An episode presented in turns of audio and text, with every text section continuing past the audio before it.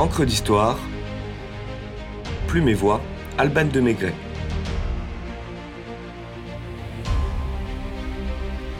Le mouvement Dada.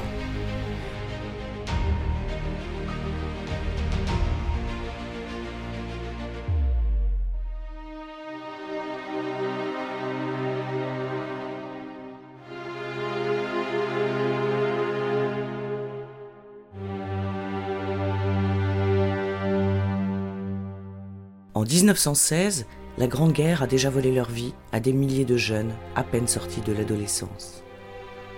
Les Européens déchirés sont indignés par l'absurdité de ce carnage, intellectuels et artistes en tête. C'est dans ce contexte que le poète allemand Hugo Ball et sa fiancée Amy Hennings, danseuse et écrivain, ouvrent une salle dans une taverne de Zurich qu'ils baptisent le Cabaret Voltaire.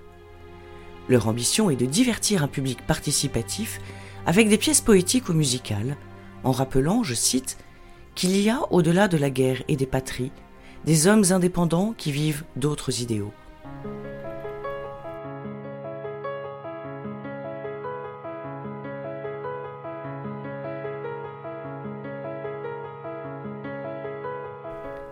Le peintre Marcel Janko, se promenant dans la ville suisse, entend de la musique et pousse la porte du cabaret. Il voit Bâle au piano, avec qui il sympathise, avant de faire venir certains de ses amis artistes, comme le poète Tristan Tzara ou le peintre-sculpteur Jean Harpe et sa future femme Sophie Teuber. Quelques jours suffisent à donner au lieu sa notoriété. Ces artistes anticonformistes, réunis autour d'un petit Larousse, tombent sur le mot Dada. Ils décident de l'adopter comme nom pour leur mouvement, ainsi qu'en témoigne Tzara. J'étais avec des amis, je cherchais dans un dictionnaire un mot approprié aux sonorités de toutes les langues. Il faisait presque nuit lorsqu'une main verte déposa sa laideur sur la page du Larousse, en indiquant d'une manière précise Dada. Mon choix fut fait. Cette guerre qui les dégoûte résulte pour les Dada du constat de l'échec des valeurs bourgeoises nées au XIXe siècle. Opposé au conformisme et au rationalisme, le mouvement prône le refus de la logique à travers un art qui est souvent un anti-art. L'art est renié dans son essence même, faisant du dadaïsme un mouvement anti-artiste, anti-littéraire et anti-poétique. En 1920, Francis Picabia, l'un des esprits les plus iconoclastes du dadaïsme, rédige un manifeste nègre. Dans cette déclaration artistique audacieuse, l'artiste adopte un langage absurde et déroutant, se moquant ouvertement des manifestes artistiques sérieux de l'époque. Loin de la convention, cette œuvre reflète l'approche dadaïste, refusant de se plier aux normes établies. Le mouvement veut ainsi affranchir l'art de ses carcans par la libération de la langue et des matériaux. Les protagonistes, s'ils affirment leur protestation et leur affranchissement à tout système, se refusent d'être réduits à de purs anarchistes. Il nous reste après le carnage l'espoir d'une humanité purifiée, déclare encore Tsara. Les vertus de la spontanéité, de la bonté, de la joie de vivre sont louées et transcrites à travers une expression dénuée de théorie.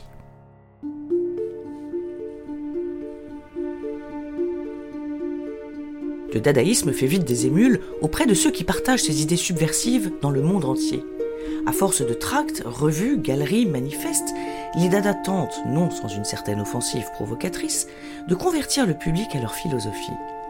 Des slogans du type Adhérez à Dada, Dada triomphe tutoient même la propagande.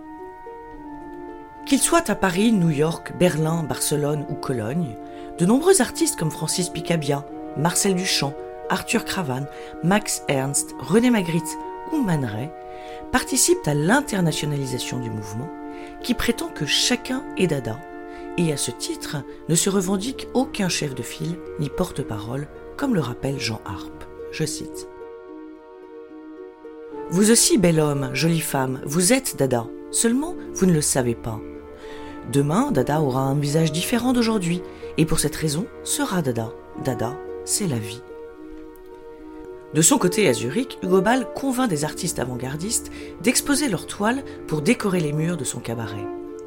Amedeo Modigliani, Pablo Picasso, Vassili Kandinsky, Paul Klee, Fernand Léger ou Henri Matisse acceptent.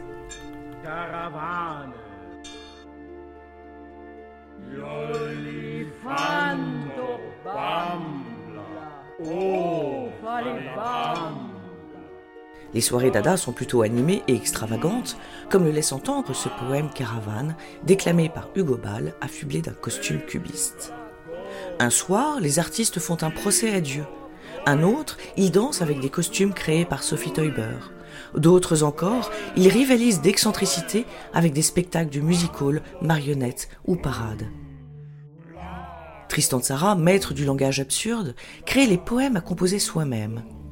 Les spectateurs sont invités à tirer des mots placés dans un sac pour former des phrases loufoques, remettant en question les conventions littéraires, sans oublier le théâtre de l'absurde dans lequel excelle Eric Satie. Outre-Atlantique, à New York, Marcel Duchamp, Man et Francis Picabia, entre autres, se livraient à des performances saugrenues. Lors d'une soirée mémorable, ils lancèrent des balles en caoutchouc dans la foule, brouillant les frontières entre l'art et le chaos. Paul Éluard, André Breton, Louis Aragon, quant à eux, prêtent leur plume au mouvement avant que le dadaïsme ne s'essouffle, ne se meure même en 1923. Ne s'y reconnaissant plus, ces poètes s'engagent avec de nombreux anciens pour le surréalisme que Breton fonde l'année suivante. Ainsi défini par son créateur, il porte les gènes du précédent, je cite, automatisme psychique pur par lequel on se propose d'exprimer, soit verbalement, soit par écrit, soit de toute autre manière, le fonctionnement réel de la pensée. Dictée de la pensée, en l'absence de tout contrôle exercé par la raison, en dehors de toute préoccupation esthétique ou morale. Poèmes déconstruits, collages, photomontages, détournements d'objets en œuvres d'art, comme les ready de Marcel Duchamp, la très controversée Fontaine, qui n'est rien d'autre qu'un urinoir renversé, par exemple, jouent la dérision, la transgression, mais également l'humour. À l'instar du fameux tableau de Magritte, ceci n'est pas une pipe du vent révolutionnaire initial souffle une brise ludique, volontairement frivole et légère, pour une satisfaction basique et immédiate, comme le prétend Anna Eusch. Faire une chose belle et une joie pour toujours, d'éléments dont on n'attendait plus ni beauté ni joie. Parfois réduit à une simple manifestation provocante et agressive de rébellion, le mouvement Dada a pourtant une influence décisive et ouvre les voies majeures de l'art moderne et contemporain. Son empreinte, à l'instar des événements révolutionnaires mondiaux, apparus avec le traumatisme de la guerre du Vietnam, demeure gravée dans l'histoire de l'art et des mentalités.